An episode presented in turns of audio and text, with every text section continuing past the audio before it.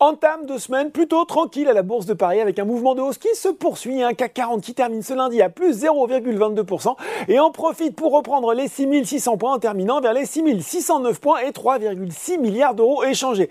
Aux États-Unis, bah, les indices ont semble-t-il davantage besoin de souffler après leur belle fin de semaine dernière. Le Dow Jones recule de 0,1% à 17h45 vers les 33 712 points et le Nasdaq abandonne près de 1% vers les 11 214 points. À noter que depuis le scandale FTX dont on parlait d'ailleurs ce midi dans Ecorama, eh bien les valeurs euh, du secteur sont très attaquées à l'image de Coinbase qui repart nettement dans le rouge aujourd'hui, moins 7,5% après euh, son franc rebond jeudi et vendredi dernier. Si on regarde cette fois-ci les valeurs en hausse à Paris, eh bien Téléperformance poursuit son rebond après l'effondrement de la semaine dernière. Le spécialiste des centres d'appel a annoncé aujourd'hui qu'une réunion entre le ministère du Travail colombien et sa filiale locale hein, se tiendra ce mercredi afin de faire un premier point sur les opérations de téléperformance dans ce pays. Euh, JC Deco suit sur le SBF 101 et puis ça va bien aussi pour les groupes de semi-conducteurs ST Micro et Soitec.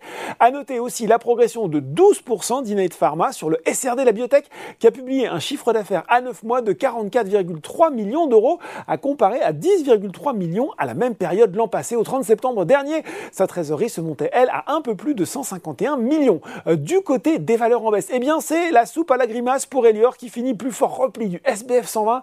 Barclays a annoncé aujourd'hui eh bien qu'il a baissé sa recommandation sur le titre, il la ramène de pondéré en ligne à sous-pondéré avec un objectif de cours réduit eh bien, de 6 à 2 euros. Le courtier qui s'inquiète des répercussions euh, d'une possible récession sur les résultats du groupe de restauration collective au vu de son endettement élevé. C'est mal orienté aussi pour Orpea qui retourne déjà dans le rouge après son net rebond de vendredi. Euh, SPI suit non loin derrière et puis sur le CAC 40 c'est Worldline qui recule de plus nettement devant Hermès, Safran et Eurofin. Scientifique et ben voilà, c'est déjà tout pour aujourd'hui. En attendant, pas, tout le reste de l'actu éco et finance est sur Boursorama.